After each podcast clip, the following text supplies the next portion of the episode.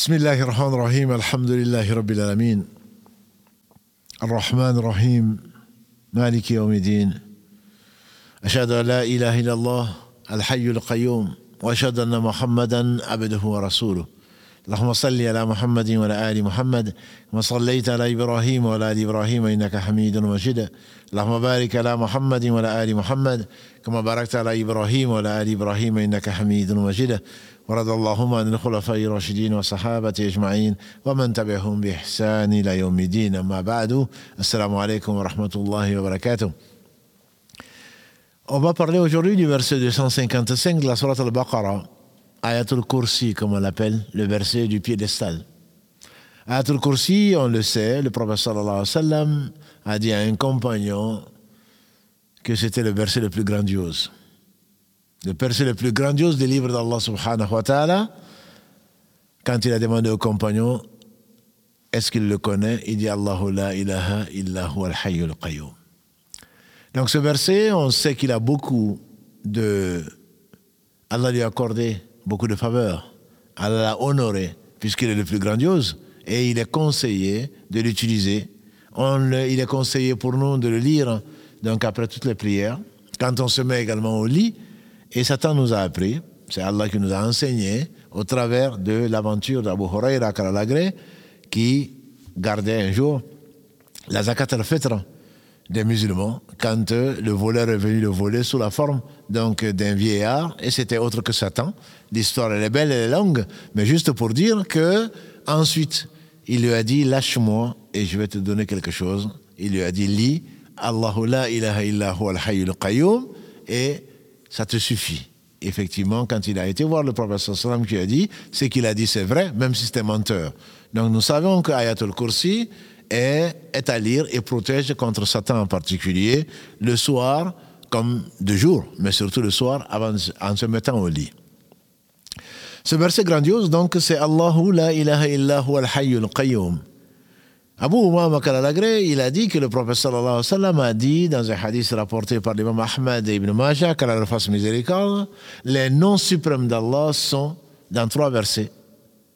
Allahu la ilaha illa huwa al-hayyul qayyum dans la sourate Al-Baqarah. Alif Lam Mim, Allahu la ilaha illa huwa al-hayyul qayyum, deuxième verset de la sourate Ali Imran. Et le verset 111 de la sourate 20, Taha, wa anatil wujuhu lil hayyil qayyum. Donc Allah, le nom propre d'Allah subhanahu wa ta'ala qui inclut tous les autres noms que lui seul sait. La ilaha illahu, il n'y a d'autre divinité digne d'adoration si ce n'est lui. Ce qui, quand il est dans la balance, comme Allah l'a dit à Moussa, ya Moussa, si les sept cieux étaient dans une balance, les sept cieux, ce qu'ils contiennent, hormis moi, et les sept terres et ce qu'elles contiennent, étaient sur un plateau de la balance, et que la ilaha illallah était sur l'autre plateau de la balance, c'est la ilaha illallah qui serait lourde. Et donc, la ilaha illallah, il y a d'autres êtres dignes d'adoration que lui. Subhanahu wa ta'ala, c'est pourquoi il nous a créés. Al-Hayyu Al-Qayyum. Ce verset contient cinq des noms d'Allah subhanahu wa ta'ala, cinq des noms les plus beaux. Allah, Al-Hayyu, Al-Qayyum, Al-Aliyu, Al-Azim qui le conclut, et plus de 20 attributs d'Allah subhanahu wa ta'ala, c'est peut-être le secret pour lequel c'est le verset le plus grandiose, dans un seul et même verset. Al-Hayyu, c'est le vivant. Al-Qayyum, c'est le subsistant par lui-même. Al-Hayyu, Al-Qayyum, Ibn Qayyum, qu'Allah lui fasse miséricorde, il disait que c'est parce que tous les noms d'essence d'Allah subhanahu wa ta'ala sont dans le premier, Al-Hayy. Et Anas disait, souvent le professeur sallam dans son soujoud, il entendait dire Ya Hayyu, Ya Qayyum, bi rahmatika astaghis. Ô toi le vivant, ô toi le subsistant par toi-même, c'est ta miséricorde que l'on recherche. C'est de ta miséricorde que j'attends. Bi rahmatika astaghis. C'est sur ça que je, c'est sur ça que je me repose. C'est ça que j'espère. Al-Hayy, c'est le vivant qui ne meurt pas. Comme l'a dit le professeur sallam, Allah, le vivant qui ne meurt pas, les hommes et les djinns meurent. Donc c'est la vie parfaite, qui n'a pas de début. Il est le premier qui n'a pas de début, comme l'a dit le professeur sallam, et le dernier qui n'a pas de fin. Tout autre que lui a été créé. Et donc tout vivant a une vie qui n'est pas parfaite. Il est le seul à avoir la vie parfaite. Et donc, Al-Qayyum, c'est celui subsistant par lui-même et qui n'a besoin de rien, dont on ne peut pas se passer même le temps d'un clin d'œil. Et donc, Al-Hayyu Al-Qayyum, la sinatun wa la naum, ni sommeil, ni somnolence ne le prennent, comme pour euh, concrétiser la compréhension de cette vie qui, qui est parfaite. Toute autre vie est imparfaite. L'homme, celle de l'homme, passe nécessairement au moins par la somnolence, voire par le sommeil réparateur.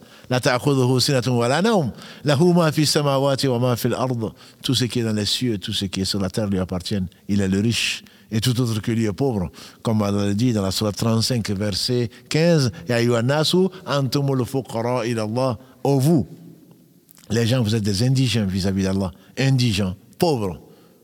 Allah, c'est lui, Al-Ghani. Il est le riche, celui qui se passe de tout et Al-Hamid, le digne des louanges. La.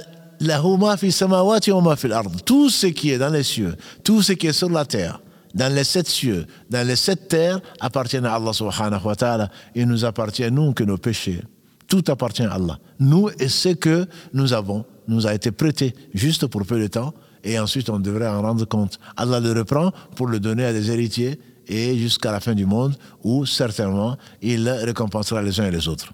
لا تأخذه سنة ولا نوم له ما في السماوات وما في الأرض من ذا الذي يشفع عنده إلا بإذنه C'est le roi. Qui donc peut intercéder auprès de lui sauf sa permission Sans sa permission, personne ne peut intercéder. Il y a huit types d'intercession, mais ce n'est pas là le lieu de les détailler. La plus grande intercession, c'est celle qui sera faite au jour du jugement dernier et réservée à Mohammed sallallahu alayhi wa sallam pour qu'il vienne se prosterner devant Allah et pour que Allah tranche les différents qu'il juge entre ses serviteurs. Il y a cet autre, l'intercession, c'est le fait de demander, de demander la faveur de quelqu'un pour une chose. Et Allah exige, tout en disant que l'intercession ne peut, à deux conditions. Là, personne ne peut intercéder si ce n'est pas sa permission. On ne peut pas venir intercéder Allah parce qu'il n'a besoin de rien. Personne ne peut le faire et c'est par sa permission qu'on le fait. Et quand on intercède pour celui qui l'a agréé pour celui qui l'a agréé, même les anges ne peuvent pas le faire. Ibrahim ne peut pas intercéder pour son père parce qu'il est mort mécréant.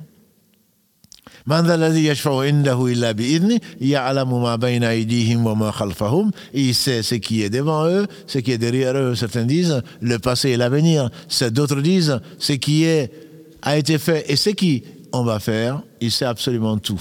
Le passé, le présent, le futur. Ce qui n'est pas si ça avait été ce que ce serait L'imam Shankriti, quand il fasse miséricorde, Mohammed Shankriti disait c'est le plus grand sermonneur.